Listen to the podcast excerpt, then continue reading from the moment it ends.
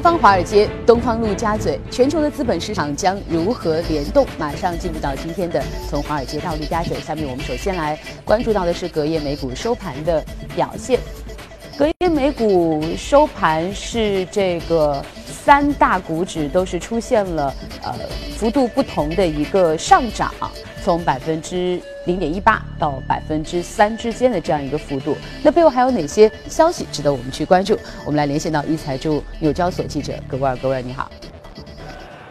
早上，主持人，上周五道指开盘不久之后呢，立即是创出了历史新高。波音、三 M 和苹果股价领涨。事实上，上个礼拜三大股指单周的涨幅呢，均高于百分之一。周四的时候，美国劳工部发布的数据显示，八月份美国 CPI 同比上涨了百分之一点九，令到市场对于美国通胀开始回升的这个信心是增加了。那么这一消息公布之后呢，周五芝加哥商品交易所的美联储观察工具显示，交易员对于美联储在十二月份加息的概率预测，从一周以前的约百分之三十一是大幅上涨至了百分之五五十八。当然，也是有不少的分析都认为，一旦美联储继续的这个加息，美股上涨的步伐可能将会喊停。另外，在个股方面呢，关注到苹果 KGI 的分析师将苹果 iPhone 10二零一八年上半年的这个出货量从此前的四千五百到五千万台是调降至了四千万台。分析师认为呢，主要是考虑到了 iPhone 10的这个售价是目前来说智能手机当中最高的，同时呢，消费者也需要一些时间去接受。Face ID、三 D 人脸识别这样的一些的功能，考虑到这样的几个因素呢，他认为说苹果的供应商的股价可能会在今年下半年呢继续受到一个波动，但是他认为这也是一个买入的好时机。主持人。好的，谢谢格瓦尔。那我们再来看看隔夜欧洲三大股指的收盘表现。不同于美股啊，全线的上涨，欧洲的三大股指是全面的翻绿，当然是以英国富时下跌百分之一点一零来领跌。背后有哪些值得关注的消息？马上连线到我们一财驻伦敦的记者薛娇，薛娇你好。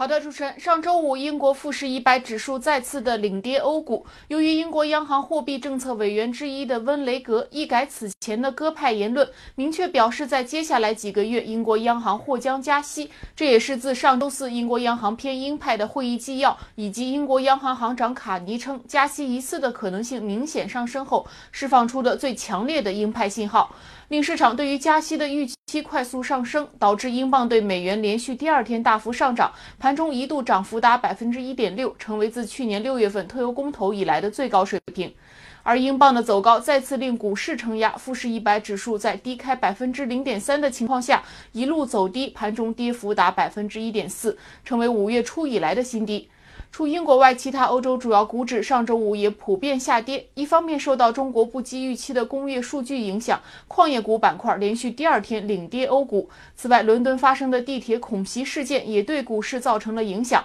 截至收盘，欧洲斯托克六百指数下跌百分之零点三六，报三八零点四一；泛欧三百指数则下跌百分之零点四六，报幺四九四点六一。主持人，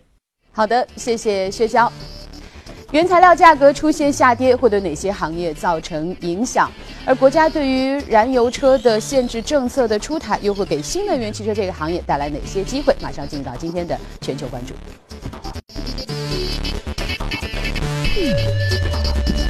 那今天呢全球关注，我们请来的依然是我们的老朋友秦毅，欢迎秦毅啊！秦毅，刚刚我们说，其实呃，这个上周公布的这个数据，我们看到这个原材料的价格啊出现了这个下跌，而这样的一个下跌，在你看来会对一些行业产生一些影响啊？听听看你的分析。它那个八月的工业增加值的一个数据啊，可能不及预期。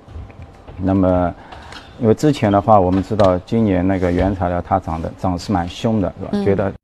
焦炭、焦煤啊，包括一些黑色热卷啊、螺纹钢啊，涨幅都很大。然后涉及到的一些个股啊，尤其是一些二线的一些钢铁股，嗯，啊，它的涨幅也也非常大，几乎今年都有百分之两百三的华菱啊或者韶钢啊，都涨幅都很巨大。那么在这个点正好出了这么一个周三左右出了一个这么一个数据之后，那么引发的一些获利盘回吐是吧？导致的话整个。材料板块的话，跌幅比较大，是吧？然后我们也看到一些资金的话，也出现了一些脑洞啊，包括一些配置性的啊，那么可能是往那个医药，包括是往那个地产进行一些涌动，是吧？那么，因为今年我们也看到整个一个市场的话，我们可以谈谈美国的一些医药股，是吧？因为其实美国医药股今年涨幅非常好啊，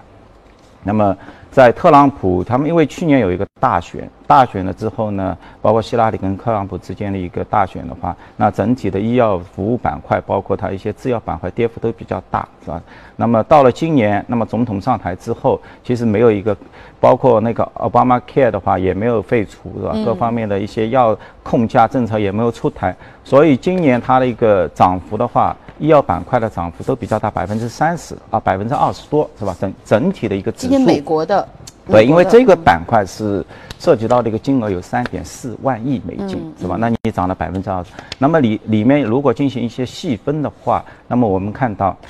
两个板块，一个是生物制药，一生物制药，还有一个是医疗器械，那它的涨幅要达到百分之二十八啊！而且今年涨幅的有一个特征，就是越大的股票涨幅越好啊。那么以两个的话，一个是雅培，包括 AbbVie，其实这两家公司以以前都是从雅培进行分拆的啊。那么 Abbott 的话做那个心血管的啊，就是支架的，那么它这个呃涨幅的话，应该百分之二十六，八百九十亿美金的一个市值。AbbVie 的话，我们知道都是做那个类风湿的一个制生物制药的，那么它今年它有一千三百九十亿美金的一个市值，那今年也涨了百分之三十七，是吧？所以整体我感觉就是，包括我们 A 股的话，可能就是今年整体的医药，嗯，包括一些器械涨幅。还不是很惊人，是吧？那么在现在整体的一个市场的一个龙头板块出现了一个典型的一个回调之后，那么资金可能会回流到这些原来弱势的一些品种当中，因为他们的一些增长、一些预期。还是还是存在交易逻辑啊，各方面医药板块还是不错的，是吧？嗯嗯，对。那其实刚才我们还谈到了，其实上周我们就已经聊到了，国家呃推出了一个关于这个燃料车的这样的一个新的政策啊，有可能会在一定的时间之前，呃，希望在这个市场上啊，就是所有的这个燃料车可能要清空。那么这样的一个消息出来，似乎对于这个新能源汽车领域当中又带来了一波利好。呃，我觉得的话，因为整整体大家的资金啊都在炒，都在那个新能源车里，包括一些碳酸锂啊、一些锂资源上面。然后呢，出来这么一个消息，可能也是跟英法他们已经制定了有了一个时间表，所以大家预期到中国也会有一个时间表，是吧？嗯。那么，我想，因为这个从今年年初大家都在谈了，就是说新能源车、电动车对这个内燃机车的一个替代的一个问题，大家。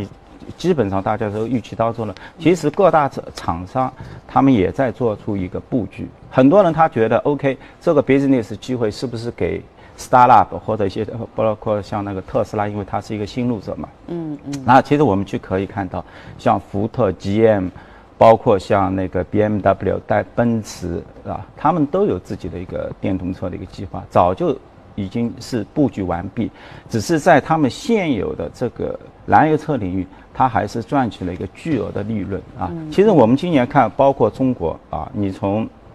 啊一些合资厂，吉利也好，因为它收了那个沃尔沃，包括华晨跟 BMW，他们的股价都涨幅非常巨大，说明这个燃油车、传统车的话，它还是有巨额的一个利润。但是大大家给的估值都比较低。你说 BMW 说的戴姆勒奔驰，它的估值都只能在七倍到九倍，最高的话，Toyota 可能也就在十倍。其实大家可能已经预料到有这么一个事情要发生，什么？OK，我做你这个 business，我就就七年，相当于就可以把本金全部收回。那这个是一个比较低的。那你回过头去的话，新能源车可能后面的话，可能还能发展个几十年，是吧？那么它的估值像特特斯拉，那五百亿美金市值，那已经是覆盖过那个福特了，是吧？嗯。那另外一个现象，我觉得就是说，其实今年。涨幅比较好的，像那个菲亚特，是吧？嗯嗯。呃，涨幅非常好，包括其，就是说他们也在不断的传统车也通过一些 carve out，就是企业的一些资产的一些分拆，是吧？那么其实今年的回报也不很很不错，因为他们自己底下也有很多的那个。优势的啊一些资产，比如说像，呃像 SUV 啊运动型跑车啊，那么从传统里面他们也进行一些分拆，那么导致最终的话估值也会提高，是吧？上周我还看到像包括，美国的一个汽配传统汽配厂商 Autoliv 是吧？那么他把自己的一个汽车电子的业务进行了一个分拆的这么一个动作，那么股价的话一下子涨了百分之十二，是吧？其实跟我们国内它的业务跟我们国内的君升电池是很相似的，一个就是做那个汽车座椅，第二个就是说汽车做汽车电池，是吧？因为前几天我也参加了那个我们工信部办的那个。有一个汽车电子大会，那么上汽的那个总工程他上去也讲了，就是目前他他们只关心。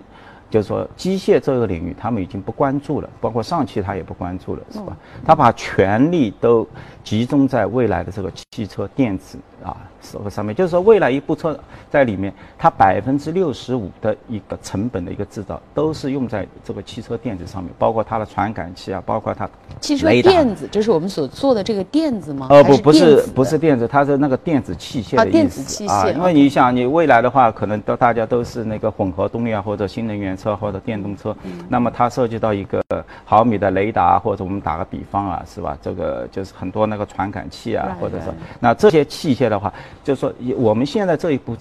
现在用的这些传统车，基本上离开这个厂家之后，那么这个车就是在消费者手中的，那么厂家其实对它已经失去了一个控制了。那现在对这部车有控制的，市面上做的最好的，无疑就是特斯拉，因为它。它给你的那个车不断的在进行一个软件的更新，可能一两周他们软件就要更新。就像我们现在那个手机，你的手机我们买苹果或者其他安卓的一些手机，如果你说你的软件一个月不进行更新的，那你觉得这个就是一个僵尸机了，是吧？那么其实未来的一个汽车的话，也是往这个方面去增长，一定就是说不断的是，它也不光不包括是上网，是吧？各各方面，所以我觉得，呃，像现有的一些。机会不是说 OK，那么股上就一潭死水，就是说完全都是一些新新信心来讲的，就是一些传统的一些老的一些机会。就这个时候，如果它出现了一个比较大的一个跌幅，我们又又能够从它资产不负债表或者公司的一个基本面里抠出，其实现有的公司在其他的一些新型的一些汽车电子业务方面，他们也有说布局，那么。在这种情况下的话，他们进行一些资产的进行一些有效的一些分拆，一些资本运作，同样可以获取收益。那今年我们其实已经看到，美股德奥夫。这个传统的这个做那个汽车配件的涨幅非常好，百分之接近百分之六十，是吧？菲亚特涨了百分之八十啊！刚刚说的那 Autoliv 一个分拆就涨百分之十几，也证明了这样的一个机会。然后我们回到国内看啊，包括像潍柴或者 F 这些传统，那可能这种消息出来的时候，对他们打击都比较大啊。那么股价都出现了比较大，因为它是做。高压共轨啊，或者内燃机啊这些，但是其实我们可以去看它，仔细看它公司的一些布局，其实早就在这个新能源领域，他们也有所布局，只是现有的一些业务，它的一个 business 它不还不是收入非常显著，是吧？所以可能可能还没有显示出来，是吧？但是呢。我们不可否认的，它的盈利能力很高，因为企业毕竟是可以用它现有的一个 cash flow，它去收购未来的一些增长的一个业务，但市场没有把这种因素考虑在内，是吧？所以出现了一些大的一些回调，可能也给我们出，呃。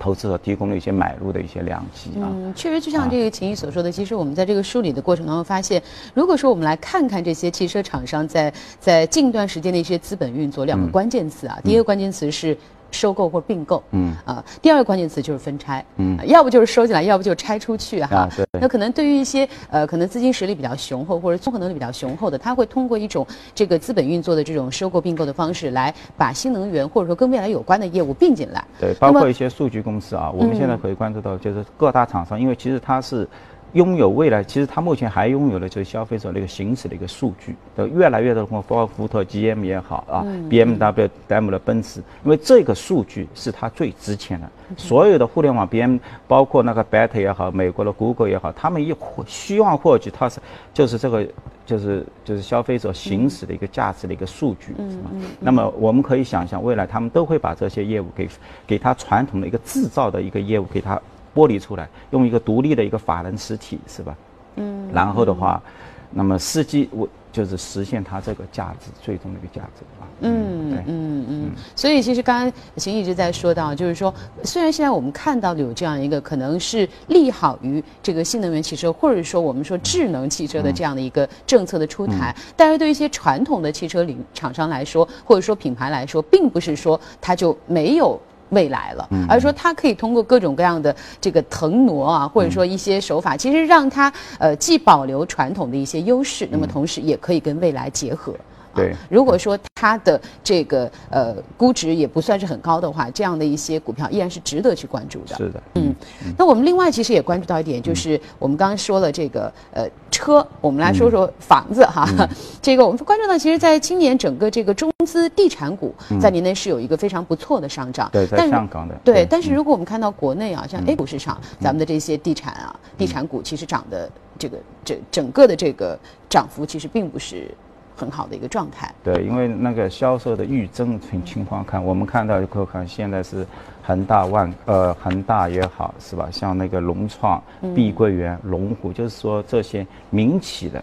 那么在一四年、一三、一四年那时候，相对来说比较低迷的时候，他们可以能可以说是用疯狂拿地啊来形容。那么现在的话。这一个策略的话奏效了，那么市场也给给了他们的一些表彰，是吧？所以我们看到今年这些涨涨幅都在百分之三百，是吧？这个融创的话，我看一下，昨天已经到三十多人呃港币了，是吧？市值也要接近一千五百亿，是吧？那么我想就是说，对我们投资来说，可可能你上来啊都会去持有一些央企或者是一些国企的一些地产股。或或者持有在 A 股，那么今年的话，其实 A 股的地产股并没有表现，因为这些可能大型的这些，呃，地产股呃，地产企业，他们就是地方可能集中在一二线城市，啊，但是呢，今年的一个销售明显是三线、四线在底下进行一个放量，然后交易逻辑的话，可能也在这里面，是吧？我找放量的那三四线，那三四线谁布局多？那当然是恒大、融创了，是吧？我去看就是说。融创在上海可能知名度还不是很大，但是你跑到合肥去，现在最好的地段、最贵的房价四万五千块是融创出了出来的，是吧？而且本地的消费者对融创这个品牌一知道融创，哦，它是一个相对来说是一个比较高端的，很高端，因为房价最高嘛，所以这也打破了我们的原来的一些认识，是吧？这个，这个也是，呃，所以投资者啊，就是说可能还是要多看一些。市场是吧？可能不不光靠，因为 A 股的话，我觉得今年地产股其实从周四周五的话，原材料暴跌的话，资金已经明显的重新涌入进去，是吧？因为它是一个落后的一个板块，是吧？嗯嗯。那么可能也跟投资者预期到，OK。那么既然去年一个基数比较低啊，一一二先生，那么今年的话，到了一七年出来的话，那么这个。如果有所增长的话，那交易的一个重心可能又会反过去，是吧？所以，呃，我觉得那当然可能像那个，包括也要有一些资本运作，因为回过头去看那个恒大也好，那个那它的这个业绩的一个增幅真的是蛮惊人的，从原来的今年年初报了一百多亿，那你现在都要报到三百多亿，是吧？那么这个可能跟它，呃，原有的一些债务进行一个再清理，因为你说股票。没有没有风浪，它不会出没有 不会出现一个大的一个波动，是吧？往往跟这个公司进行一些资产负债表的一些缩表啊，或者一些债务的一些清理啊。因为你现在估值很低，现在包括在香港的一个地产板块，虽然它上涨了，但它的估值还是只有六点五倍到七倍之间，嗯，是吧？还是比较低的。那包括恒大，它大量的。去年我看它有将近一千多亿的一个高息的一个在，就是说一个理财产品的一个融资。那么现在的话，它可能要回到 A 股来上市，把它 cover 掉了，因为它那个资金成本要百分之十二。那么你现在进行一个股票的一个分拆的话，资金成本一大幅度下降了，相当于它把利润也释放出来了。那么同样的理由适用在融创身上，融创它也宣布了自己的一个缩表的一个计划，是吧？就是降债的一个计划。那么既然恒大它走出来了，所以市场它都是蛮理性的，它也不是疯狂的，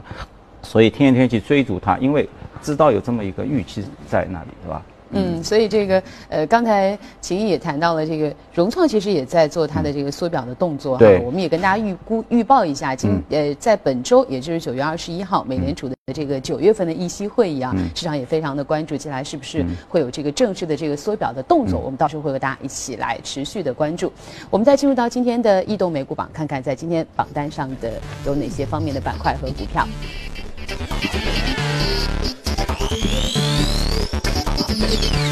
啊，在这个板块方面，排名靠前的联合企业、消费品、金融、工业品和科技，涨幅的都不是特别大，零点二到零点八之间。我们再来看看个股，个股的表现还不错，涨幅靠前的 A B E O 百分之二十二点八六是生物科技，啊 K O D K 啊电子设备百分之九点七四，中间呢包括了市场研究、特别零售和应用软件。我们再来看今天我们所关注到的个股。英伟达是专用的半导体，上涨百分之六点三二，目前股价是一百八十点一一。其实最近我听英伟达很多，因为最近我们关注了很多这个，应该说今年以来我们关注了很多人工智能领域当中的公司，所以很多公司都会跟我们谈到这个英伟达，因为它其实我后来看了一下，它其实在这个呃全球可编程的这个图形处理技术，包括去打造可以增强人和专业的计算机平台之间的人机交互方面，它有很好的一个市场和占领度。对，因为整个当然就是说。我们看它礼拜五它有一个上涨的一个动作是吧？也跟我们现在目前整个国国家打压的一个数字货币有关是吧？因为其实因为你做刚刚所说的所有的这个可编程，那么你最终的话，那么给数字货币的话，它可能拿过去进行一些挖矿的这么一个动作是吧？那么我们去看它的一个财务报表，那么可以发现，在它整个一个二季度里面这一块业务的话，它已经占到了。接近两点五亿美金，嗯，那光用于以太的话，它已经要占到一点三亿美金，这是一个很大的一个数字。然后的话，因为当然我们现在国家的话是打击了这些非法的，就是交易这些币，是吧？嗯。但是对于整个一个 blockchain，嗯，就是它背后所支撑的，现在很多数字它背后的所代表的一些数字的一些技术，嗯，这个大家还是区块链本身。包括我们的央行，它也在进行一些研究，是吧？这个本身，那么其实作为英伟达的话，它支撑的也是这种底层的这些架构的一些技术，是吧？所以为什么它上涨？这因为跟其实跟我们也是有相关，因为整体的一个市场的一个算力，在一宣布之后提高了两个 terahash，是吧？这个值一提升之后，那么你必须拥有更加先进的一些图形的一些处理数据，是吧？因为其实这个市场它很公平的，它就不断奖励你啊，你们用最先尖端的这些图形处理芯片，把那个整整个一个基层的一个算力给它提高。因为你算力越提高，应用应用的人越多的人进来，那么这个体系就越稳固越完善，就是这么一个奖励的一个机制，是吧？因为。我想，因为大家英伟达其实这个节目也做了很多了，是吧？真的蛮神奇的，从二十多美金，很神奇的，今年就涨到一百八十，是吧？其实从那个企业家那个王伦信的话，也是啊，他，我看看他，他是一个美籍的华裔，他是台湾出台湾过七十年代到了那个美国，嗯，个人的话崇拜阿里，就是他喜欢战斗啊，就是说 这个，因为其实你从他从九七年开始，是吧？成立了这个图形芯片，然后的话到两千年上市，收购美国最大的这个图形芯片厂的。其实之前不是它，ATI、Three Facts、Three D Facts 都是这些，但是它非常强悍的就并购了，利用它自己的一个平台并购，自己形成一个 Number One 啊。然后的话打入到那个皮克斯动画，就是因为他发现了这个整个一个动画的话需要一个渲染嘛，包括后面绑绑定了那个暴雪，包括跟那个。呃，索尼的那个 PS 啊，就是 PS 游戏，到最后的话，其实我觉得它在公司发展当中还有一个重要一个环节，就是说，它在那个移动通信爆炸的时候，它原来它也做这个手机芯片，但是它果断的就把它砍掉了这个业务。但是英特尔也跟他一起啊，英特尔也做，但是砍不断啊，你这个，所以最后都导致了英特尔在这个上面要输了一百多亿美金。嗯，所以我觉得这个这个人他。舍得放弃是吧？因为你现在去看整个一个英英伟的报告，其实不难，一千亿美金，他在做什么？他就做一个 GPU 一个芯片。嗯嗯嗯。啊，季度收益二十二十多亿美金，百分之九十五以上全部是来自于这块芯片。只是这块芯片，刚刚您说的，它应用在不同的上面，百分之五十五十都是在游戏跟这个游戏，因为游戏肯定是一个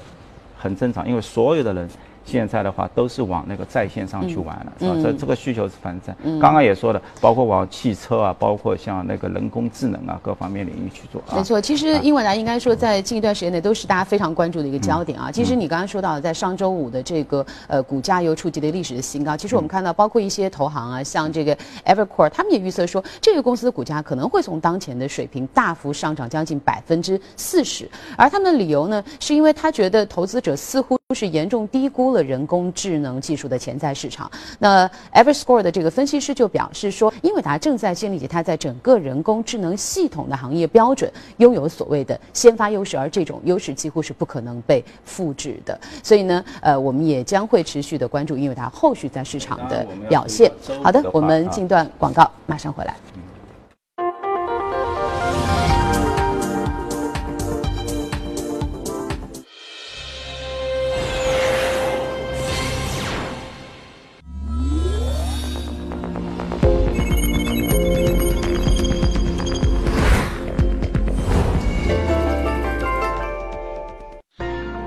纯享人生由你我带冠名播出。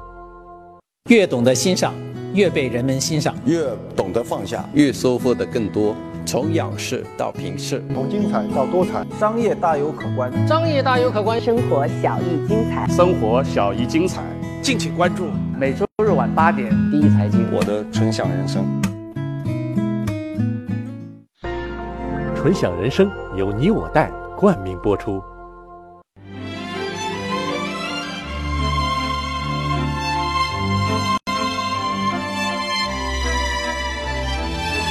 跨越三个世纪的经典，《老凤祥》。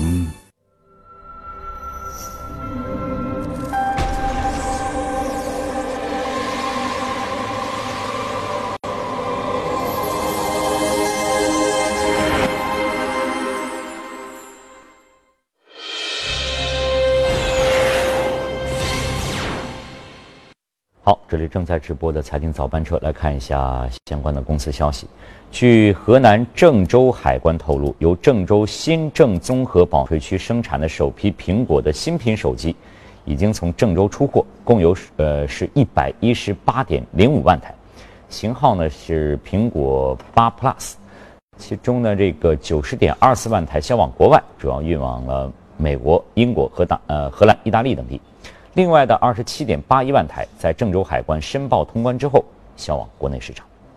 另外呢，有消息说呢，苹果公司准备在 Apple Watch 三上添加一款可能拯救生命的应用。苹果呢已经和合作伙伴一起研究其智能手表是否能够用于检测佩戴者的心脏状况。这个努力也许将使得 Apple Watch 在未来成为全世界数百万人的必需品。通用汽车公司 CEO 博拉上周末在通用中国总部表示，2016年到2020年期间，通用汽车将在中国推出至少十款新能源车型。到2025年，别克、雪佛兰、凯迪拉克三大全球品牌旗下在华，将近所有车型都将采用不同程度的电气化技术，涵盖了从轻混合动力到纯电动全套解决方案。中国国家质检总局十五号发布消息称，通用汽车中国投资有限公司、上汽通用汽车有限公司决定，自今年的十月二十九号起，陆续召回部分进口萨博、欧宝品牌的汽车及部分国产的雪佛兰、别克品牌汽车，共计大约两百五十三万辆。有消息称呢，俄罗斯经济发展部和财政部正在研究对跨境电商征收增值税和关税，受到影响的企业包括像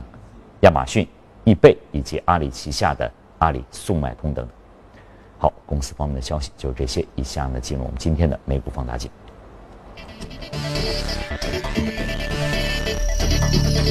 好，下面我们进入到今天的美股放大镜。那今天的美股放大镜，我们要关注到的是智利矿业化工啊，人工合成材料上涨百分之四点八八，目前股价是五十八点零六。来，请秦毅给我们介绍一下。对，因为 SQM 我们要多少？有全球有几大那个锂业巨头是吗？一个是 FMC SQM，包当然包括我们中国的后期啊，这个智秀、天齐锂业、赣锋锂业。但你去看天齐加赣锋现在市值的话，已经超过一千五百亿人民币，那么已经是两倍于现在的那个现在的真正的一个巨头 SQM 是吧？所所以这个两地的这个市场的一个估值还是比较大的。当然，因为我们也知道，未来全球我们目前来看，百分之五十多的新能源的一个增量，我们现在都是在那个中国是吧？所以呢，那么就是用途都是在本地的，所以现在它的估值也给的比较高。但是呢，我觉得就是说，去看就是说未来的整个一个铝资源，因为现在大家都不够，资源在哪里？资源就是在澳大利亚、在阿根廷，还有是那个就是刚刚所说的那个智利，是吧？就主要是在这几块领域，是吧？我们能够看得到它，就是那个储备在那里。因为你所有的，因为中国包括现在所有的资本也都是到澳大利亚，包括是到那个去去争夺这些资源，就是啊，嗯，所以所以我觉得就是呃，包括之前 SQM 是吧？那么今年你看从那个七月份至今。它股价上涨了接近百分之六十，很大，是吧？就是说，主要的因素的话，就是它在九三年跟那个智利的那个能源矿能源署，它签订了一个协议，一个三十年的一个用量的一个协议，就是说每年它规定三十年之内，它只能开采一百万吨的那个锂化合物，但是现在的话用量是剧增，就是它那块锂盐那块资源是非常好的，我们就看它的一个季报。它的季报，你看它五亿多美金的一个收入，来自于这个锂，它有百分之三十，就是一点五亿美金左右。但是你去看它的毛利率，要接近百分之七十五，因为它是一个盐水的盐水的一个湖，就像我们那个西藏矿业那个扎布耶的那个盐水库一样，只是扎布耶的开采环境更加恶劣，是吧？需要汽车爬到那个高山去，它就是相对来是一个平原的一个地区，所以它挖出来，太阳一晒就是。碳酸锂马上就可以进入到后后端的工工业加工，所以你看，它用百分之三十的收入增加了百分之八十的利润，企业的利润完全就是靠锂这一块，嗯，是吧？这个锂的。七十四的毛利，我看一下，像天齐，包括像那个赣锋，可能都只有百分之二十八九、三十都不到一点，是吧？跟它的一个利润率是不能比。然后我们去看它的一个资本的一个开支计划，是吧？今年它现在是四点八万吨的碳酸锂，外加六千吨的一个氢氧化铝，是吧？但是它今年增加八千万美金，它就可以增加两万吨的这个。就是产能，那八千万美金的话，相当于就是说人民币的话是六个亿，但两万吨我们已经可以算作两万吨，按照它现在的，呃，就是说就是利润值的话，达到八个亿，相当于就是说今年投产全部本金全部收回，这应该来讲，所以它最近的一个股价上涨非常巨大，是吧？因为投资者看。关注到了，OK，原来因为有配额的原因，那么导致你这个增不出来。现在所有的人需求，但是你的产量出不来。其实你看它二季度，它的产量还是下降了百分之五。大家有需求，但是因为你跟政府之间有一个 arbiter，有一个仲裁在那里，就不让你有产量提升。那现在的话，可能。大家觉得那个谈判慢慢的进入到那个就是说好的一个领域是吧？就是说比较对他比较有利的，可能会给他提高一些配配额，同时呢会增加他的一个权利使用费，因为他之前定的权利使用是六点八，一年就是产出来多少，按照销售收入六点八交给政府。那么政府看到这个价格是在暴涨，那么可能在这个六点八这个领域给它提升到八九这么一个领域是吧？但是问题是它的利润很高，我们只要把那个产量给增出来，那么它的 cash 滚滚不。对。其实我好奇，其实刚才你有谈到一个很有趣的现象，你说虽然说我们这个 SQM 它已经是全球的这个巨头啊，但是其实我们国内的这个两家呃加在一起的话，其实市值已经是算。超过它，甚至是它的一倍左右了啊。那么刚才你也谈到，因为之前它的原因并不是因为说市场的需求问题，而是它自己的产量的问题，包括一些配额限制的问题。那么如果说接下来呃整个的这个配额限制，如果说能够帮它去稍微的放松一下的话，也就是说，其实它的整个的增长是起得来的。那么如果说它起来的话，会对我们国内的这样的一个同行产生什么样的影响？因为我觉得整整体大家就资源就是不够。啊，就是目前你看的整个一个新能源的一个造车计划库来，就是大家的需求的话，因为一部车大家都算得出来，大概就是使用量三十五到四十五公斤左右。那你乘以现在未来这个新能源车的这个数量，那么现有的全球总共加起来才二十八万吨。啊，智利一家是提供了百分之三十六，这家 SQM 三，中国是提供了百分之十五，所以现在中国就是你要大规模发展这个新能源之后，你必须要解决你的原料问题，就像我们现在国家一样，你要解决大规模解决这个就是半导体。所以现在的问题是大家都要去增增增加自己的这个，嗯，因为这个储量就在澳大利亚，就在阿根廷，就在智利，没有其他地方有。嗯，是吧？所以现有的十九个项目，大家中国资本也好，外资也好，都在拼命的一个追逐。那当然，我们回到我们国内的这些，呃，就是就投资机会。那我们关注到，就是在本国领域，就是你做那个固体的这个锂矿石这一块，增量已经比较，主要是在阿坝州、四四川啊，还有那个宜春那那一带地方。那这个已经是比较有限了。那么接下来就是看这些企业有没有办法拿到澳大利亚。的这些储存是吧？看他们的在国际的一个谈判能力，所以从这方面要去判断是吧？嗯。但现有的话，我觉得就是立马能够赚到钱，可能就是 FMC 啊、SQM，因为他们的一个自然的、天然的一个禀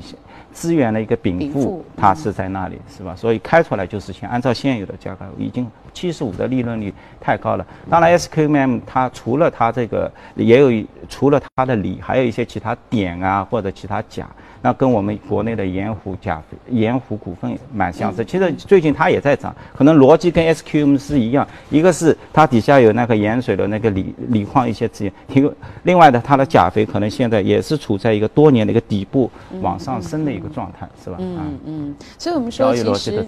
所以我们说整个这个全球目前的一个政策的动向，就是我们一定会从一个呃内燃机汽车的这样一个时代，慢慢的变成这样一个新能源的时代，在这个时代当中。不仅是我们刚才所聊到的，可能对于一些汽车行业产生影响，对于这个上下游都会产生联动的影响，包括我们刚才所聊到的这个呃原材料，包括这个锂的这个行业当中，呃，所以呢，呃，这是一个大的趋势。那不管你接受和不接受，它一定会来临。所以对于很多企业来说，与其是被动的接受，不如主动的去提前布局啊。那再一次感谢秦毅来到我们今天的呃从华尔街到陆家嘴的板块当中，我们稍事休息，马上回来。